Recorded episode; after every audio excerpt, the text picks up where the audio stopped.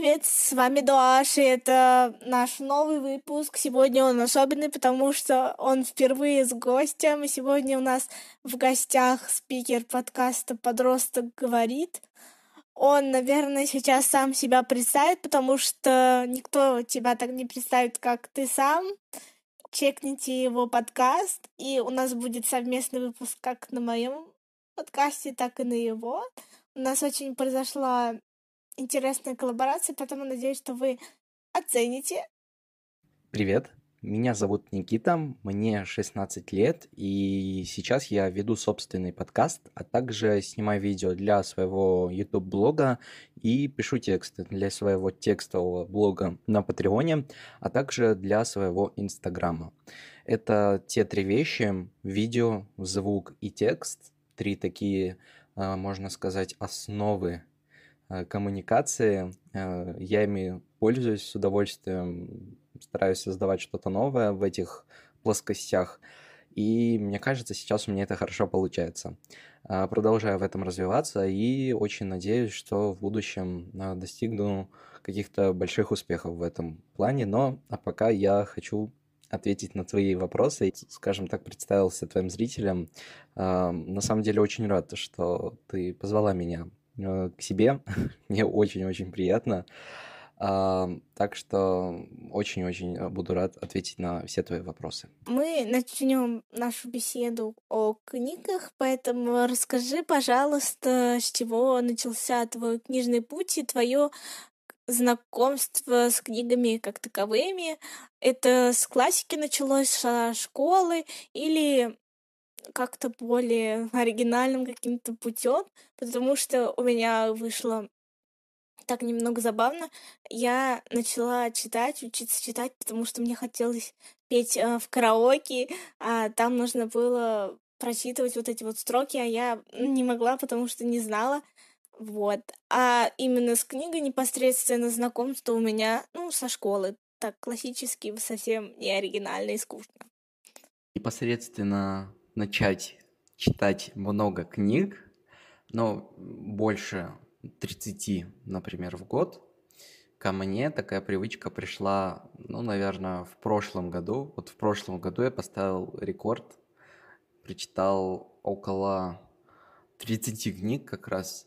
И вот, наверное, вот с, 2000, с начала 2019 года ко мне пришла вот такая осознанная привычка читать книги сейчас книги это что-то сокровенное, супер важное для меня. Да, я очень на самом деле сейчас удивляюсь, обалдеть, я, оказывается, так мало читаю книги, но если по времени смотреть, сколько времени я эти книги читаю, удивляюсь, почему же я раньше не читал их так же много, потому что это же такое приятное, такое полезное занятие. Но вот как есть. Но, конечно, непосредственно начал изучать книги, читать их в школьное время, ну вот с первого класса, когда мы начали знакомиться с грамотой, с книжками. Притом я изначально с самого раннего детства я умел хорошо читать. А, всегда, когда у нас вот проводились проверки по чтению, я всегда занимался самой лидирующей, одной из самых лидирующих позиций по количеству прочтенных слов.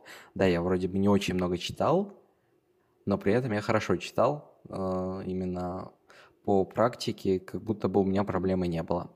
Вот. Но в целом литература, которая преподавалась в школе, она меня абсолютно не устраивала, мне не нравилось ее изучать, мне не нравились стихи рассказы, я их э, постоянно не, не учил, сопротивлялся обучению и понял тогда, что я хочу читать то, что нравится мне, и если я читаю то, что нравится мне, то я могу читать хоть по пять книжек в неделю.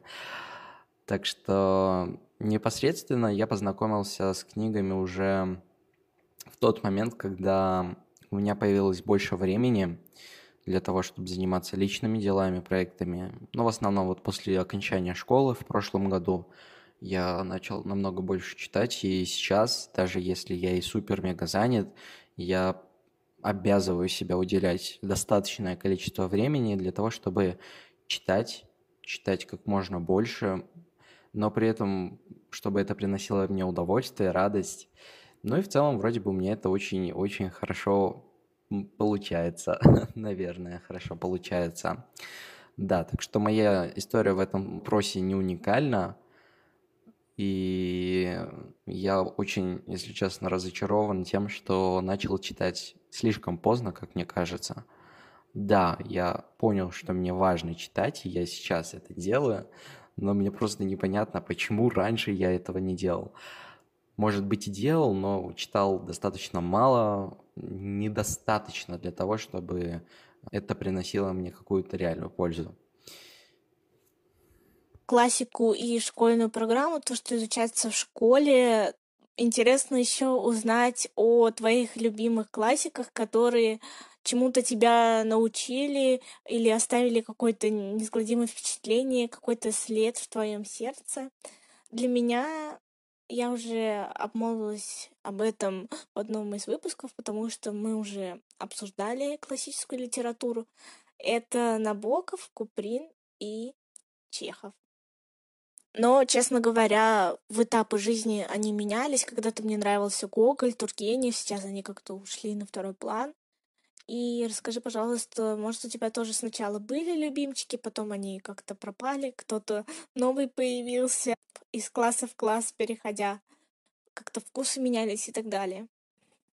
Знаешь, так вышло, что э, школа — это на самом деле воспоминания или наверное, большое количество воспоминаний, которых у меня нет. Ну, по идее, наверное, у многих остаются воспоминания о школе, много воспоминаний, все грустят, плачут и все в этом духе после того, как а, выпускаются из школы, но на самом деле у меня было совершенно не так, потому что особо не выделялся мой класс или мои одноклассники, ну, как бы, знаешь, были как все.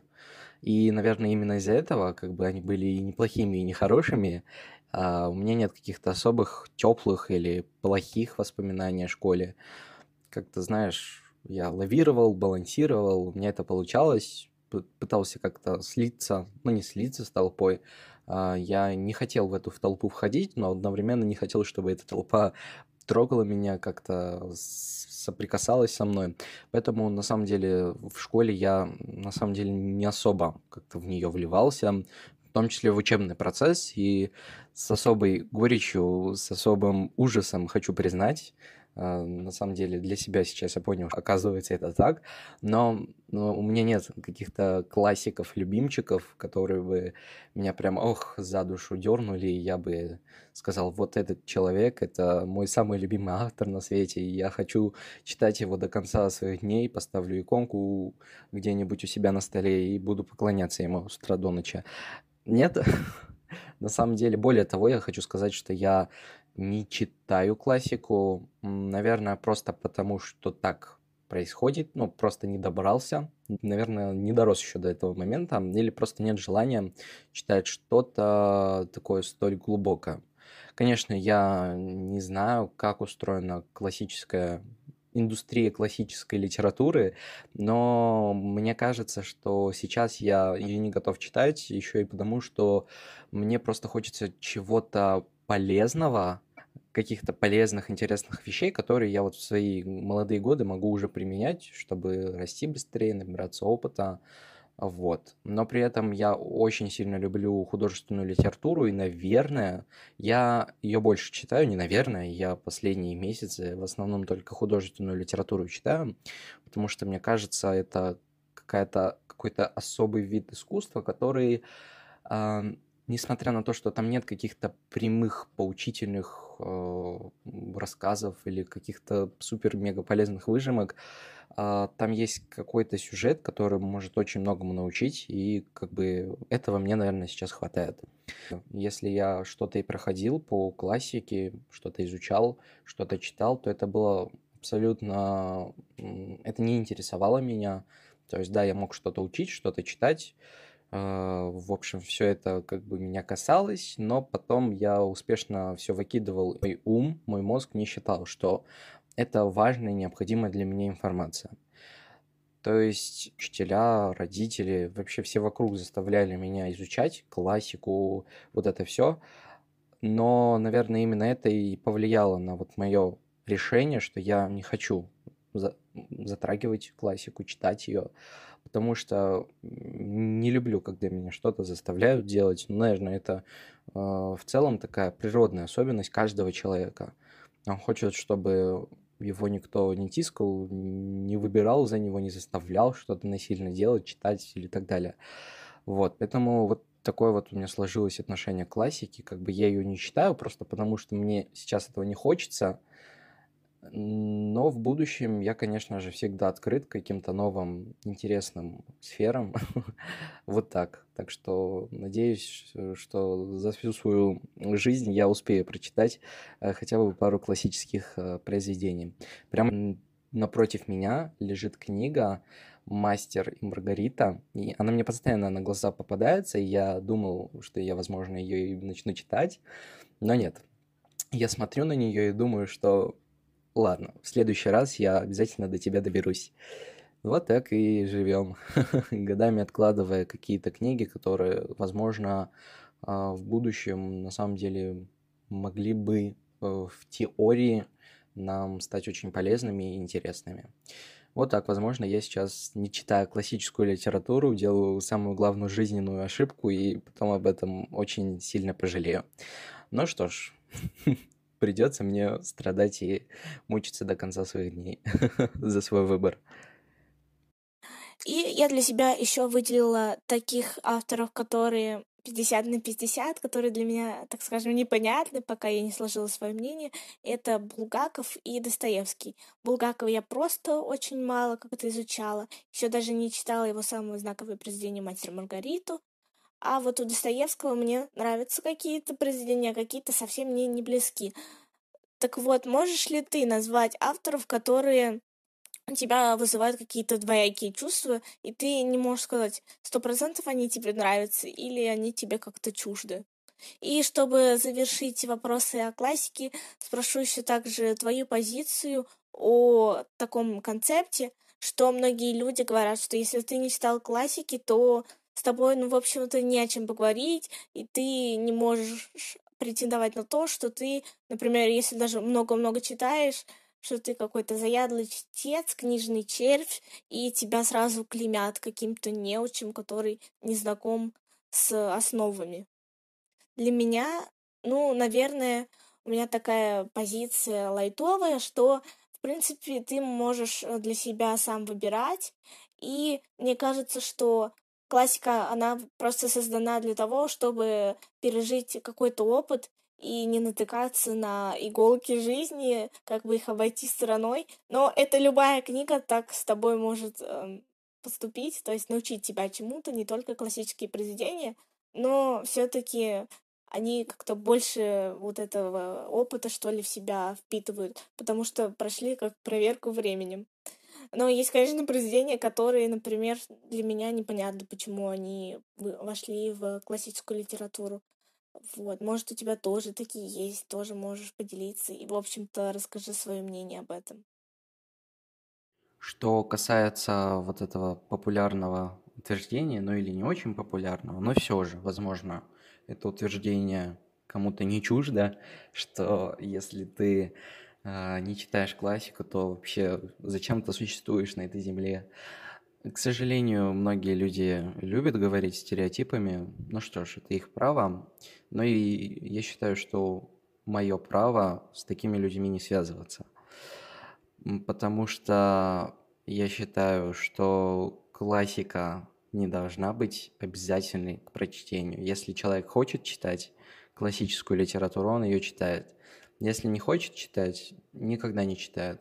Если он считает, что э, хочет вернуться к этой книге какой-то классической или вообще в целом к классическому искусству чуть попозже, что ж, опять же, это его право.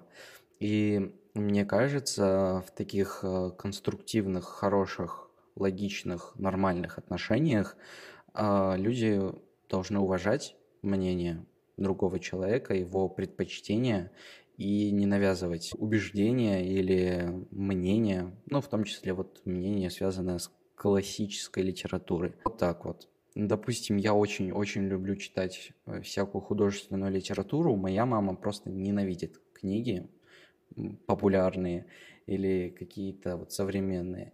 И я ей не навязываю по этому вопросу тогда свое мнение. Если у нее есть мнение, что вот книги современные это вот что-то ужасное, она имеет право так думать, и как бы, что ж, живем как-нибудь э, без художественной литературы. ну, мама живет без художественной литературы. А я ей мнение не навязываю. Просто у меня такое окружение, наверное, хорошее попалось, что никто не говорит мне о том, что я такой плохой человек, раз э, классическую литературу не читаю.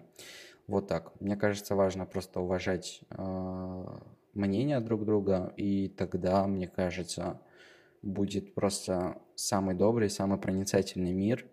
И на самом деле именно этого я и хотел бы э, в перспективе к тому, как формировался твой а, личный вкус, вот когда ты вышел со школы, потому что иногда такая есть а, проблема у подростков, что они читают только классику, и времени на личные предпочтения нет. И когда заканчиваешь школу, освобождается вот этот пласт, и ты понимаешь, что у тебя кроме классики, ну, нет какого-то багажа, и надо как-то формировать свой вот э, вкус, разбираться в книгах и так далее. С чего начинал ты? Я начинала с фанфиков, это такие произведения фанаток фандомов, то есть история о какой-то звезде, о кумире. Чаще всего это какие-то любовные линии или э, линии между участниками группы, например, и, и так далее. И это очень забавно, когда я это вспоминаю. Так забавно с ностальгией. Вот еще мне нравились э, какие-то детские тоже детективы и так далее.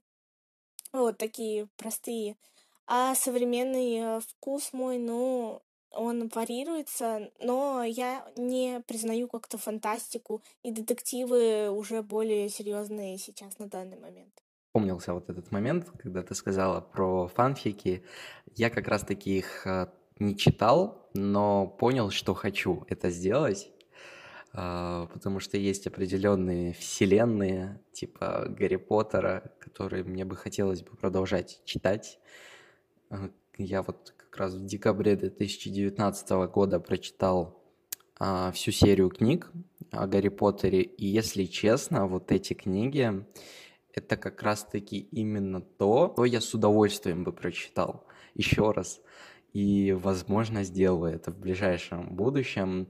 Возможно, устрою себе какую-то а, традицию ежегодно читать э, какие-то книги про Гарри Поттера потому что считаю, что вот зимой такая атмосферная погодка, все такое атмосферное, и надо вот в эту атмосферу добавить Гарри Поттера, и вообще будет просто великолепно.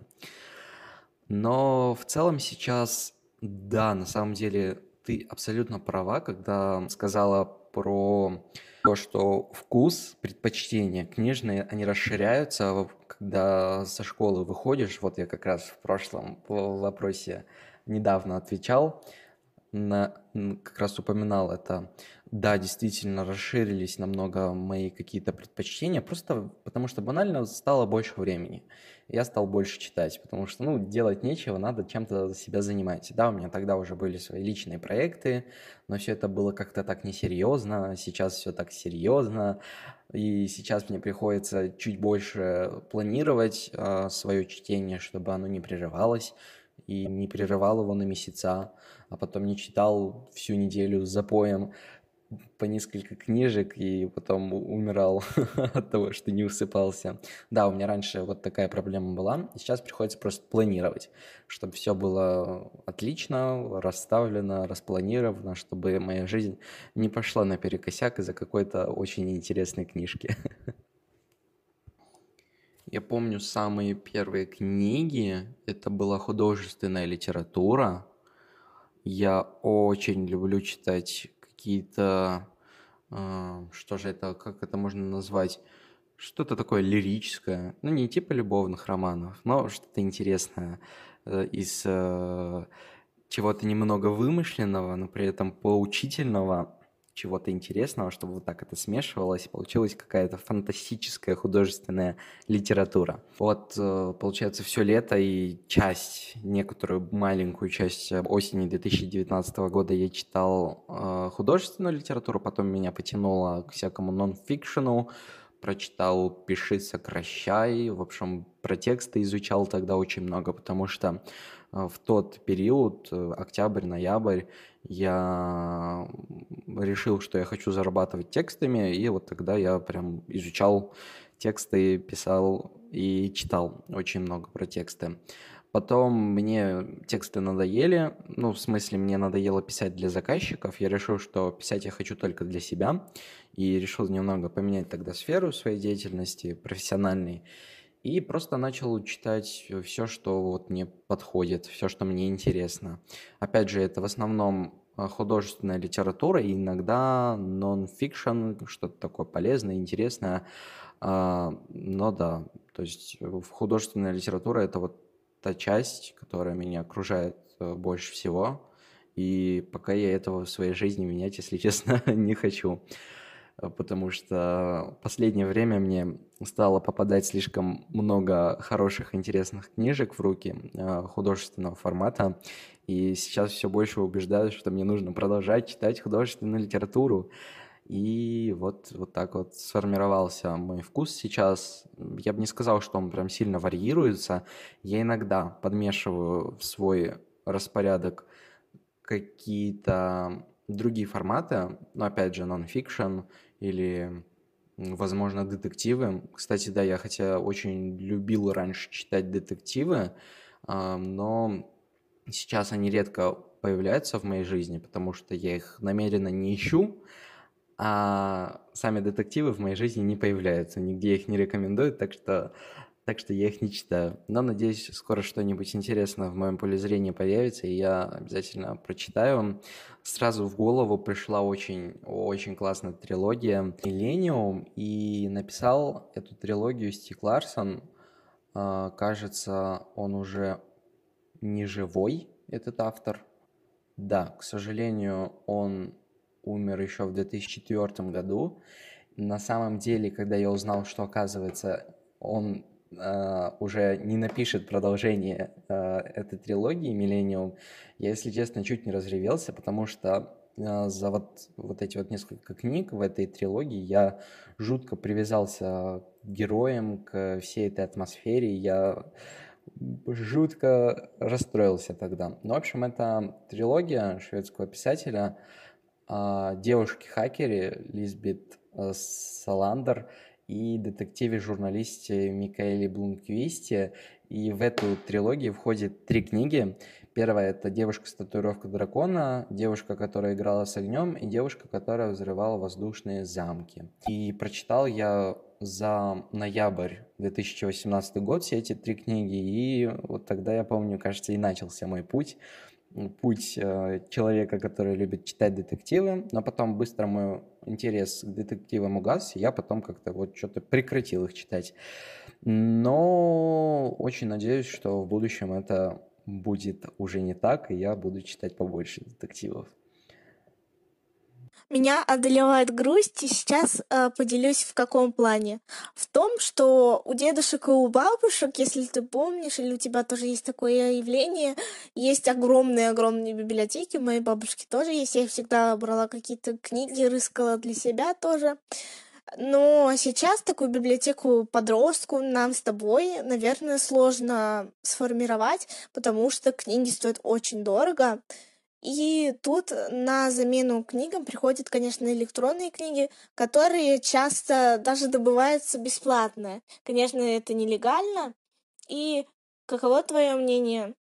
Даже если это электронный контент, интернет-контент, книги и так далее, должны ли они оплачиваться, оплачиваться как подписка на книгу, так и одноразовая книга, или же нет?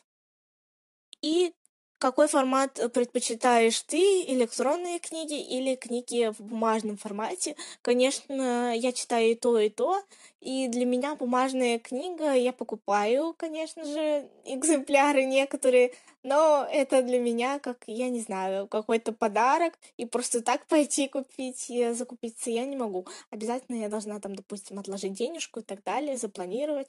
И чаще всего я очень тщательно выбираю книгу, которую нужно купить, потому что книгу электронную мы, ну, выбираем не так тщательно, потому что мы можем ее просто закрыть и удалить а здесь я выбираю, или которые уже прочитала, и я их просто покупаю, потому что хочу, чтобы они у меня лично были, там кому-то посоветовать, дать почитать и так далее.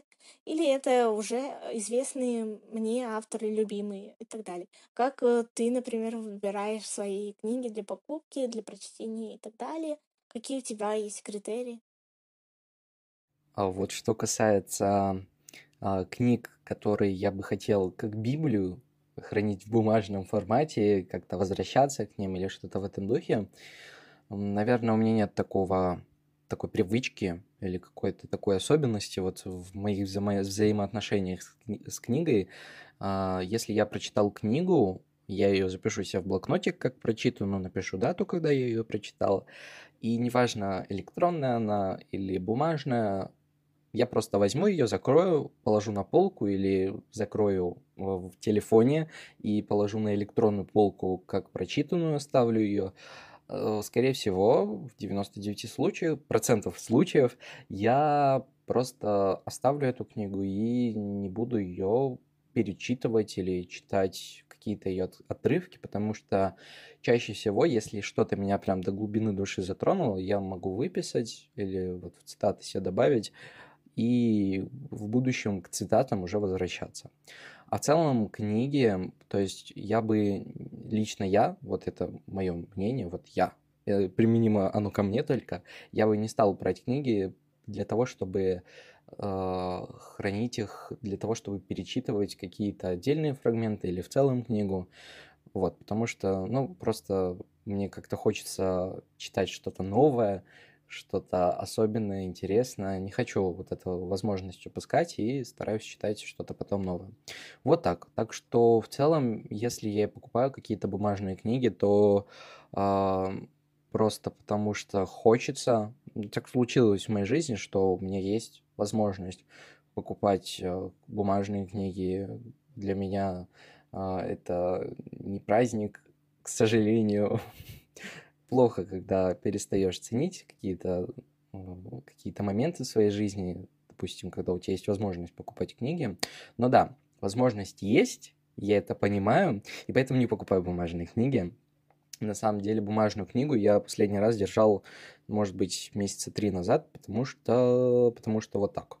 Я иногда хожу в библиотеку, покуп, покупаю, не покупаю, конечно, беру в библиотеке на прокат, вот тогда я как бы использую эти книги, держу их в руках.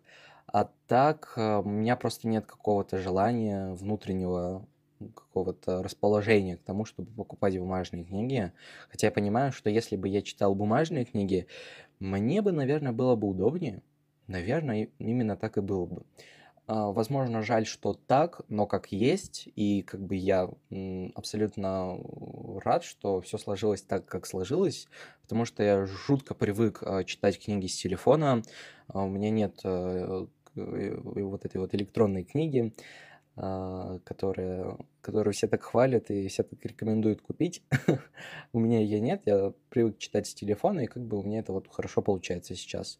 Что касается вот как раз, переходя к теме электронных книг, а, абсолютно полностью противник а, нелегального контента, ненавижу, прям вот использую это слово, не люблю, очень не люблю, когда люди так неблагодарно относятся к авторам своих произведений, а, потому что, ну, я вот с такой точки зрения размышляю, что если, если бы я издал какую-то свою книгу, и если бы эта книга попала в открытый доступ, и все могли бы ее читать, абсолютно кто угодно, и опубликовали эту книгу абсолютно без моего разрешения, понравилось ли бы мне это? Я думаю, точно бы не понравилось. Хотя да, я, я не планирую издавать свою книгу, но как бы я стараюсь размышлять о каких-то подобных вещах, чтобы вот свое мнение сформировать с точки зрения, понравилось ли бы мне вот такое отношение. Мне такое бы отношение не понравилось, и поэтому у меня как бы автоматически становится такая галочка возле э, надписи «Ненавижу, когда публикуют э, контент нелегально. Вот, э, я читаю электронные книги на такой прекрасной площадке, как э, она называется MyBook. Э, на самом деле подписка, ну, наверное, по сравнению вот стоимость со стоимостью книг, бумажных. Это на самом деле, по сути, даром тебе дают подписку а, за... Она стоит 550 рублей в месяц. Получается, это премиум подписка. Ты, когда ее оформляешь, тебе все книги из каталога, в том числе э, и аудиокниги, все тебе это доступно, читай, слушай, что хочешь, сколько угодно. И на самом деле это настолько удобная площадка, что на самом деле, мне кажется, это вот, если честно, я считаю очень, очень необычным, когда люди вот хотят лишние 500, 500 э, рублей себе сэкономить и купить что-то, точнее не купить, а получиться бесплатно, а, что-то приобрести. А, вот. Я стараюсь этого не делать. Раньше я был адептом пиратских библиотек и с особым удовольствием там что-то читал, изучал, ну, в общем, скачивал, пользовался, как и большинство людей, этими библиотеками. Вот, но, наверное, вынудило меня перестать делать это, пользоваться нелегальным контентом, то, что у меня просто появилась а, как бы возможность читать по подписке за 550 рублей, читай сколько угодно книг, ну как бы это, наверное, нормально. Ну и также совесть во мне проснулась, потому что а, я вот так думаю, что у меня такая философия. Поступай с людьми так, как если бы ты их использовал не как а, средство, а как цель конечную. То есть я не хочу, чтобы а, вот человек написал, какую-то книгу, свой труд. Я вот просто прочитал и так вот неблагодарно потом закрыл книгу и все. Ну, как бы я прочитал, мне понравилось, классные всякие интересные инсайты, возможно. Понравился сюжет, ну, классно, мне понравилось. Закрыл, и все, и ушел, и дальше читаешь другие книги. Очень-очень плохо, мне кажется, так поступать. Поэтому а, вот своим э, совестным рассуждением да, стараюсь следовать в этом вопросе. Ну и, конечно же, да, очень печально, что книги сейчас стали слишком дорогими, вот бумажные особенные. Это меня тоже, если честно, угнетает, потому что, мне кажется, такая вот книжная индустрия сейчас развилась. Наверное, да, это круто, что книги, они стали доступны вот в количественном выражении, э, как никогда прежде, мне кажется. То есть намного больше свободы сейчас, э, намного больше полезного контента появилось в книгах, но сами книги стали а, менее доступными в отношении цены. То есть, допустим, человек, какой-нибудь подросток, он может э, читать их много, и он бы читал их много, но вот, но вот не задача. Как бы купить нельзя книгу, э, потому что возможно, нет денег, или книга просто сама по себе очень дорого стоит, так, ну, ты, ты ее вот за неделю прочитаешь, положишь на полку, ну и что дальше? Как бы деньги потратил, прочитал, вот, читать же дальше хочется, и как бы вот в таких ситуациях э, некоторые подростки вот прибегают к тому, что читают какой-то контент э, бесплатный, нелегальный. И это, наверное, очень печально. Но и также я, конечно же, особенно удивляюсь, когда взрослые люди, которые уже способны самостоятельно а, приобретать книги, покупать их. Они на самом деле, допустим, электронные, они вот намного дешевле сейчас. И мне кажется, это вполне себе было бы доступно для каждого взрослого, обеспеченного человека, который хочет читать. Вот. Либо можно использовать э, книги э, из библиотеки. Мне кажется, вполне себе отличный выход. Я сам сейчас иногда хожу в библиотеки, ищу что-то. Мне кажется, это очень интересным и важным, что книги продолжают существовать в библиотеках, и их можно там брать. Вот, мне кажется, отличный выход из положения в такой ситуации.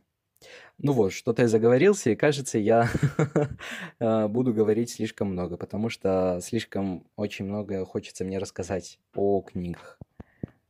Сейчас очень интересно наблюдать за тенденциями, за современными авторами. Хотя, честно сказать, я не знаю, где их отыскать. Где сейчас современные авторы публикуются, как они реализуют свое творчество, как они его монетизируют, опять же. Потому что сейчас классическое пойти отдать издательству свою книгу, ну, работает очень редко будем реалистами, нужно, наверное, очень много проплатить, чтобы стать известным с помощью какого-то издательства, потому что издательство выбирать сейчас очень тщательно, очень редко публикуют кого-то нового. и, в общем, пробиться очень сложно. Где ты вот ищешь э, глоток этого свежего воздуха, каких-то новых, неизвестных, может быть, авторов, на каких э, площадках? Поделись, э, потому что я, может, тоже перейду туда, найду кого-то по душе. Из негативных примеров мы можем, наверное, выделить Полярного, хотя я не хочу хейтить его как человека, потому что, мне кажется, too much, это переросло эту ситуацию, может быть, знаешь, потому что его книга «Мятная сказка», ну, получилась, мягко говоря, не очень, а рекламировалась очень навязчиво, то есть люди просто массово разочаровывались, писали гневные отзывы как на книгу, так и на человека полярного в целом. И это пример вот новых писателей, писателей 21 века. Его как пример я как бы не хочу, например, будущим детям ставить и так далее. Но, например, мне нравится очень Рупи Каур. Это писательница, конечно, не отечественная. Она пишет белые стихи. Она иллюстрирует, собственно, свои стихи. Ее книги, например, «Молоко и мед» или «Солнце и цветы». И мне еще очень интересно, кого, как классиков, дети будут изучать в 21 веке. Может быть, это станем мы с тобой. Кстати, ты не занимаешься именно писательской деятельностью, очень интересно. Потому что я вот, например, пишу, но пишу, опять же, пока что в стол, потому что как-то реализоваться очень-очень трудно. Я пока ищу пути решения. В твоем очень обширном вопросе. Спасибо большое за него. А, пойду от обратного, начнем с самого конца. Хотел поговорить про писательство. Страх – это такая штука, которая может одновременно мотивировать, одновременно может демотивировать. Это так странно, если честно, для меня лично вот вроде бы страх всего лишь какое-то чувство, которое вот мы можем сами там себе напридумывать, оно может быть безосновательным, может иметь какие-то основания. Но интересно, что вот какое оно универсальное. И вот э, в таком случае, мне кажется, важно, чтобы у людей был не страх, а бояться как-то реализовать себя, свое творчество, а страх не сделать то, чего люди любят. Вот человек, какой-то отдельный, он не сделает того, чего он хочет сделать, и как бы этот страх его мотивирует делать что-то, несмотря на то, что, возможно, реализоваться где-то очень сложно, возможно, трудно. И да, это реальные проблемы, которые преследуют большинство творческих людей. То есть, как бы я я не имею опыта работы с издательствами, или я, я никогда не писал книгу какую-то большую. Просто для меня это не актуальный опыт. Я не хочу его проживать, мне не хочется писать книгу. И поэтому, наверное, здесь я явно не эксперт. А, вот. Но, наверное, действительно, современным авторам очень сложно какие-то свои труды, книги продвигать дальше в издательстве. И, наверное, это печально, но в таком случае нельзя останавливаться и продолжать делать что-то. Мне кажется, можно получить сотню отказов от издательств, кучу каких-то отзывов не самых ле- не, нелестных. Э, но в конце концов каждый человек вершит свою судьбу, и это очень важно помнить и стараться делать то, что важно конкретно для тебя, для меня, для какого-то другого человека. И вот даже если и трудно как-то реализоваться, продолжать это делать, и однажды, однажды мы добьемся успеха, и все будет круто. Главное этого хотеть и не размышлять такими стереотипами, типа вот я на травке сейчас лежу, вот, а пофантазировал себе какой-то успех, мешок денег будет лежать у меня, или пару мешков денег у меня в шкафу будет лежать, вот, я буду ничего делать, не делать, и, и все будет прекрасно. Ведь так не работает ничего. Вообще ничего не дается людям легко. Вот я это начал понимать лишь относительно недавно, потому что такой период в моей жизни сейчас случился, что мне приходится реализовывать себя уже как взрослого человека, который несет ответственность за свою жизнь абсолютно самостоятельно, и никто уже его не контролирует, не пытается как-то на него влиять или что-то в этом духе. А, я переехал в другой город, вдали от родителей мне приходится жить и как-то обалдеть. Вообще, как так случилось, что я вот сейчас не, не, не лежу у себя на кроватке в родном доме, а в абсолютно другом городе, и это невероятно на самом деле. Буквально год назад я бы и подумать не мог о том, что вау, это возможно. Но это возможно оказалось. Я всегда думал, что вот исполнится мне лет 20, я стану таким вот всем взрослым, я буду писать, э, писать, э, снимать, монтировать и все вот это вот буду делать, э, найду себе какую-то супер крутую работу и буду жить самостоятельной жизнью. Но так вышло в моей жизни, что, наверное, я себя сам вынудил, не, не заставил, а вот просто, знаешь, так, несмотря на страх, заставил себя куда-то Э, идти, двигаться и пришел к тому, что сейчас мне приходится нести ответственность за свою жизнь, за свои поступки, за себя самого самостоятельно. Это, знаешь, это жутко страшно порой, потому что как бы, да, я относительно взрослый, но при этом такой неопытный, и это страшно, это очень страшно, и мне кажется, здесь я могу лишь лишь утешить себя тем, что всем страшно. И если бы мы страшились этого страха или этот страх бы нас останавливал постоянно, мне кажется, наша жизнь была бы далеко, далеко не самой идеальной, то есть я бы сказал, она бы ужасной была, но так важно делать что-то ценное и важное в своей жизни, несмотря на страхи. То есть я сейчас пишу тексты, я пишу подкаст, я снимаю видео. У меня это вроде бы получается, я постоянно в своих навыках э, улучшаюсь, но при этом мне не пришла популярность, э, как я уже говорил ранее, мне не пришел мешок денег, мне не предлагают какие-то супер крутые возможности. А, мне приходится двигаться вот в этом плане, в, этом, в этой плоскости, в плоскости личных проектов самостоятельно, потому что, потому что отклика у широкой аудитории я как бы еще не нашел, но при этом я люблю то, что я делаю. Мне нравится писать тексты, мне нравится писать аудио, мне нравится снимать видео, и мне это все увлекает. И как круто, что у меня есть такие прекрасные личные проекты, за которые я могу серьезно брать и нести реальную серьезную ответственность за них. Как бы да, возможно, фактически я тоже работаю в стол, ну то есть пишу в стол или снимаю видео в стол, а, в архивные пленочки снимаю. Или пишу подкаст, который еще не прослушали миллионы людей и не сказали мне о том, какой я крутой. Но, наверное, если бы я стремился вот именно к тому, чтобы все любили меня за мое творчество и все буквально боготворили меня за это, я бы, наверное, сейчас не был текстовиком, я бы не писал тексты сейчас для блога, не писал бы видео, забросил бы это еще пару лет назад и подумал бы, да зачем мне это нужно, ведь меня никто не ценит, вот, начал бы жалеть себя и все, и как бы, ну и получается поломал бы себе жизнь. Но мне хочется двигаться вперед, создавать что-то новое, хочется, чтобы проекты, которые я делаю, они продолжали существовать. Да, не все приходит сразу, но мне просто нравится делать то, что я делаю, и поэтому я это делаю.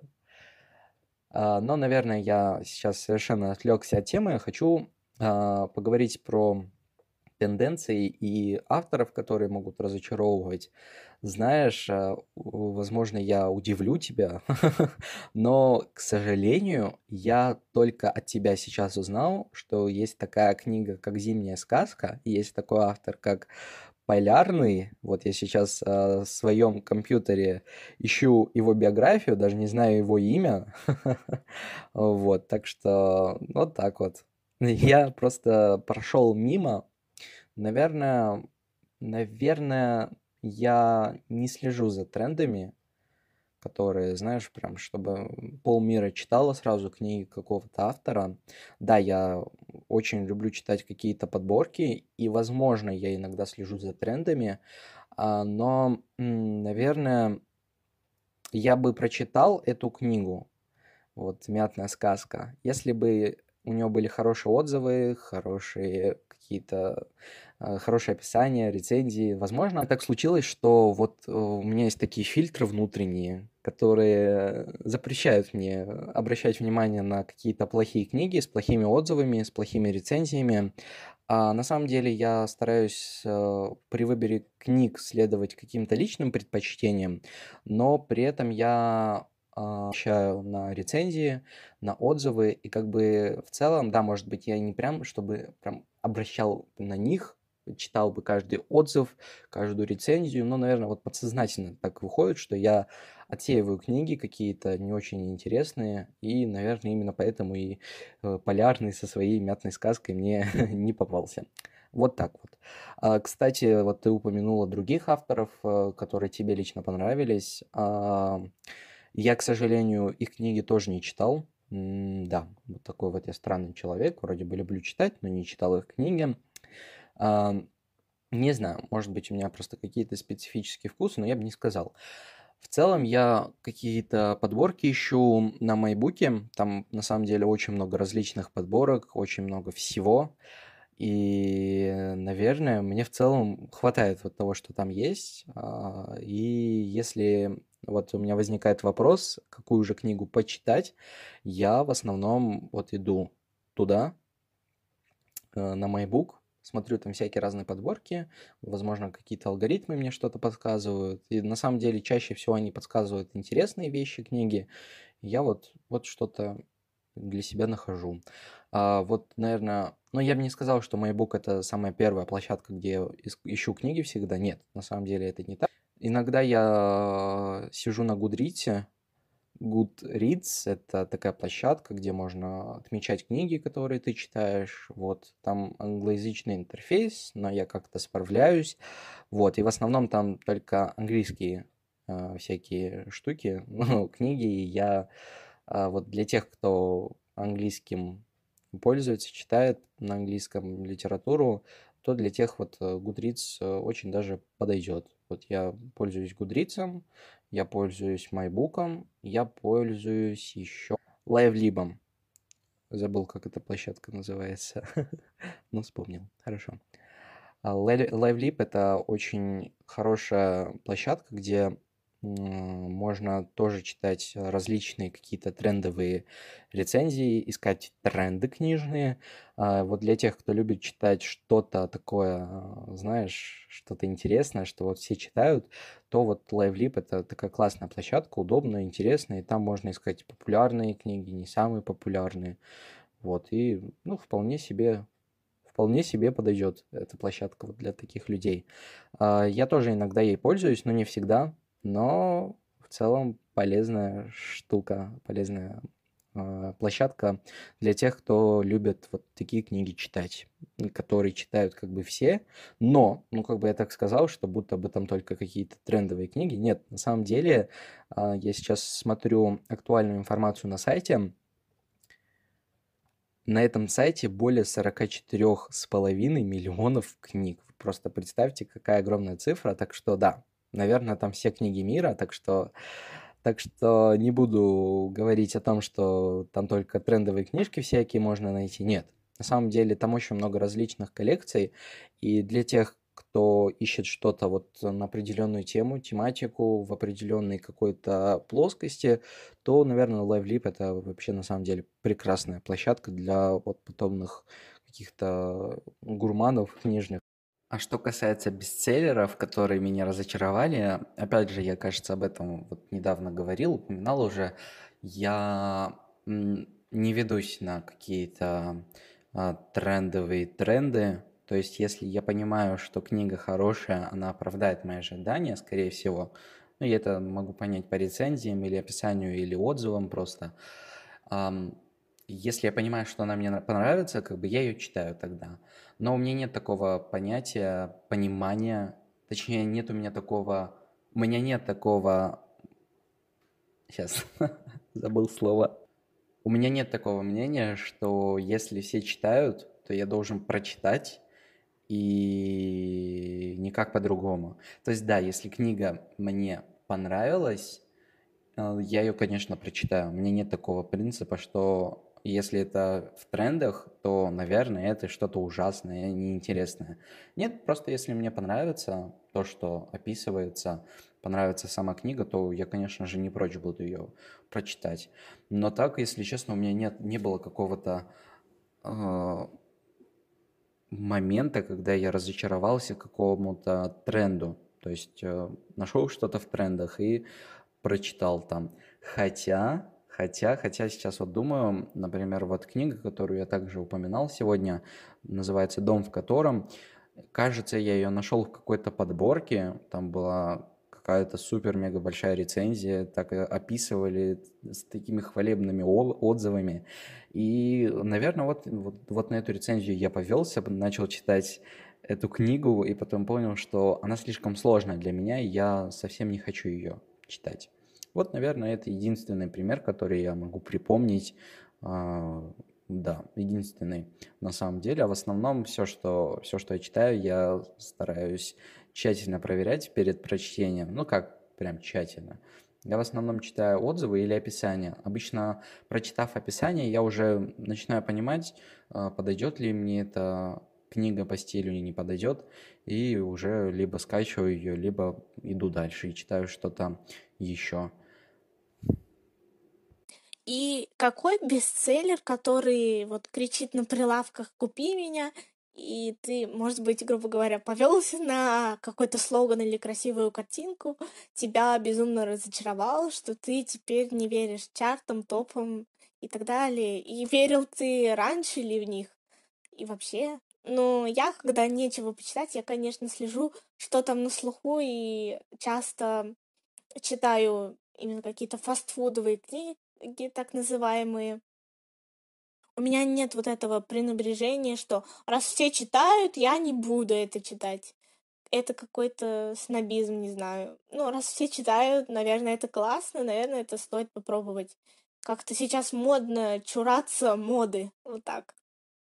И у книга чтецов и у книгочтецов, у книжных червей есть э, всякие милые привычки, например, заварить чашечку чая или там зажечь ароматные свечи, какую-то создать атмосферу, концентрацию, прежде чем начать читать любимую книгу. Это очень мило и атмосферно, и действительно как-то настраивает. И есть ли у тебя такие привычки? Потому что я лично, ну, как-то не припомню. И мне хотелось бы их завести, наверное, потому что это очень так мило. Что касается каких-то привычек, а, которые связаны а, с приданием вот этому процессу чтения какой-то атмосферности, да, я очень-очень люблю что-то такое делать. Меня есть свечка, которую я купил еще в прошлом году. Купил я ее в ноябре. И тогда я прям ее использовал так часто это делал, когда читал, что потом, если честно, мне этот запах свечки немного воспротивился, и я перестал ее использовать. Но скоро опять наступит осень, э, точнее, она уже наступила, но как бы э, формально еще свой пост не взяла, хотя в моем городе уже все желтеет, опадает, э, но я хочу, хочу дождаться вот этого момента, когда все будет уже, когда холодно будет, э, момента, когда выпадет снег, вот тогда будет прям настолько атмосферно, что буду пользоваться каждой свободной минутой для того, чтобы читать. А, буду ходить а, в кафешки, пить ароматный кофе и вот брать туда бумажные книги. Вот как раз-таки в зимнее время вот у меня поднимается уровень а, трат на книги, потому что почему-то не хочется в тот момент читать, вот в момент зим, зимы не хочется читать какие-то электронные книги, потому что это не атмосферно, а вот бумажные атмосферно. Я вот в основном их зимой читаю. Вот, наверное, вот такие вот моменты я себе заварю чаек или кофе, или пойду просто в кафешку, в какую-то, где есть панорамные окна, и за окном идет снежочек, э, в кафешечке закажу себе кофе и буду там читать. Вот это для меня очень атмосферно.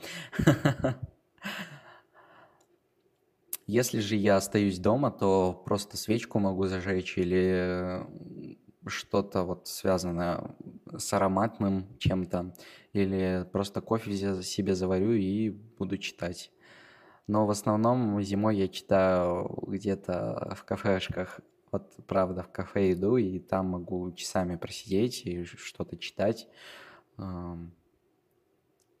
Ну а так, в целом, я, если честно, не особо фантазер вот в плане придания атмосферы чтению, поэтому на самом деле лично я что-то больше и не придумал, больше, чем зажечь, э, зажечь свечку и начать пить кофе и читать. И вот все, это все, что у меня есть. но если честно, мне этого хватает. Но вот пока я просто читаю, пока мне не хочется, чтобы было прям как-то супер атмосферно, мне как бы и хватает просто вот этого процесса чтения. Это в целом меня тоже затягивает, и очень нравится этот процесс. И поговорим еще про фильмы по книгам. Э, какое у тебя к ним отношение? Смотришь ли ты, любишь смотреть? И смотри, ты сначала читаешь книгу, потом смотришь фильм.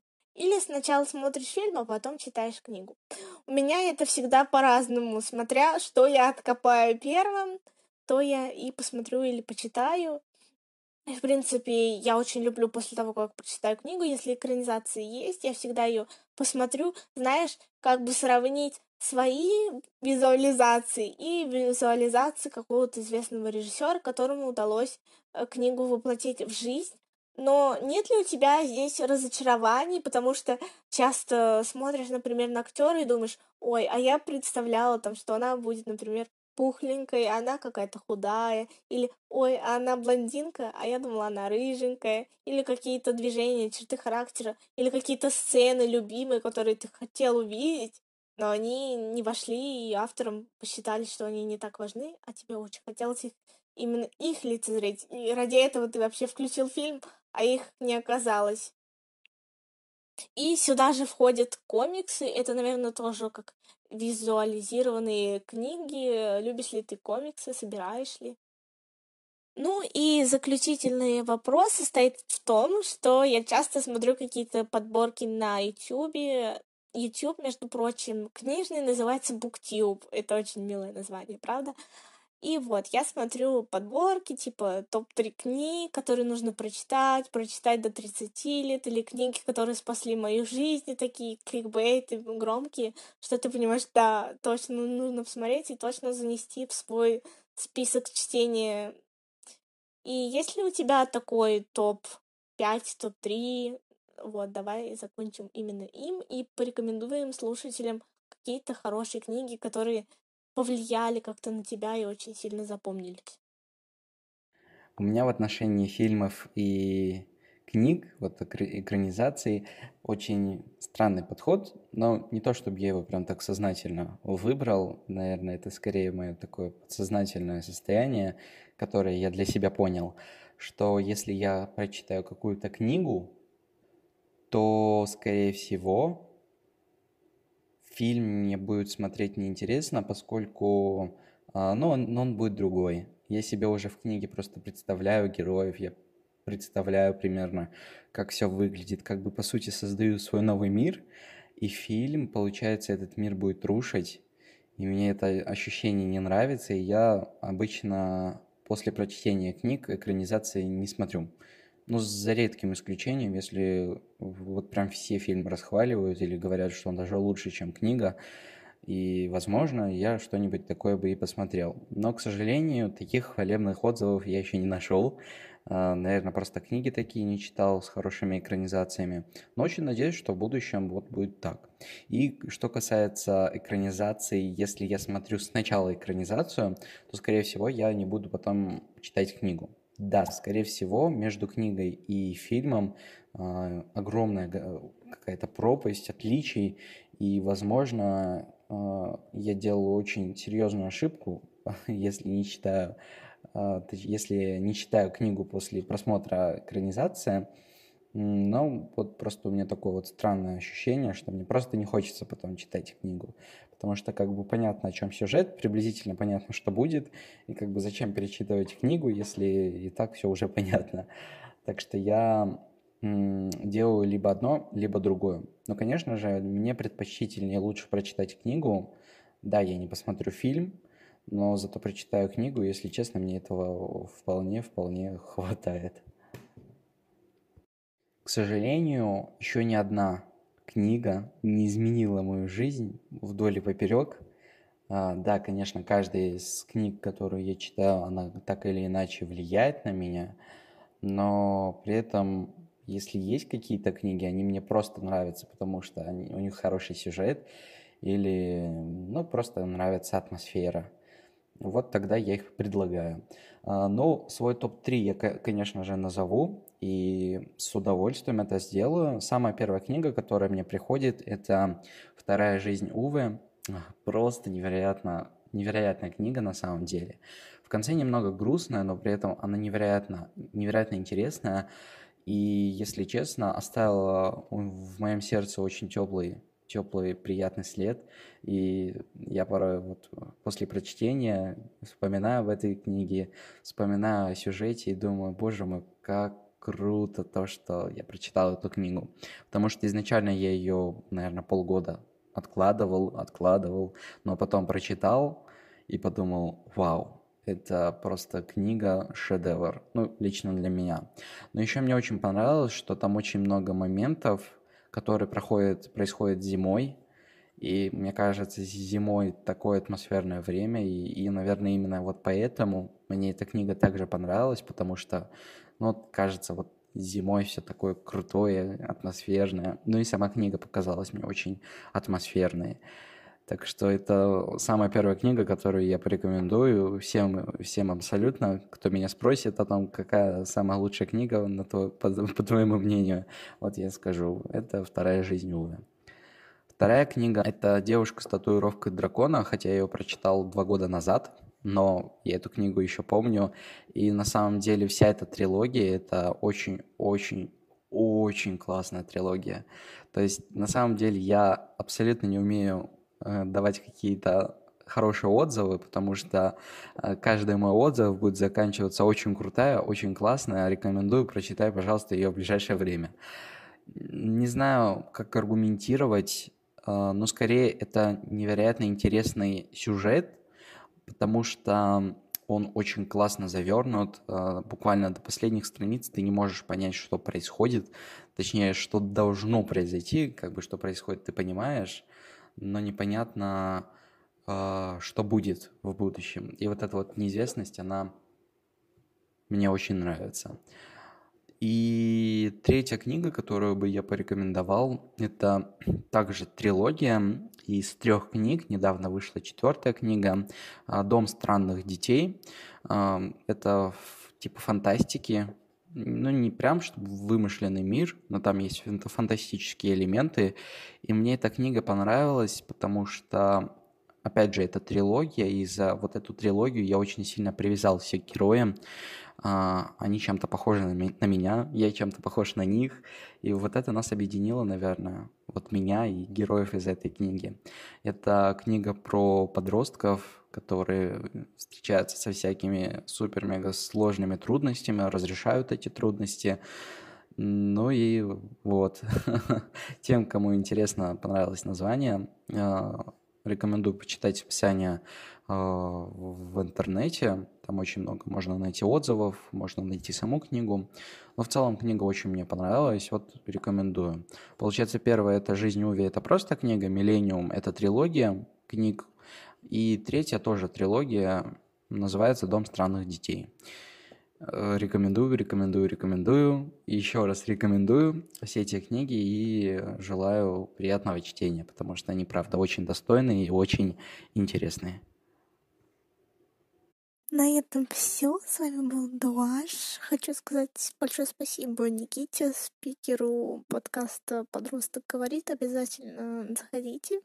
Надеюсь, вам понравился наш диалог, наше обсуждение. Было интересно. И услышимся на следующей неделе.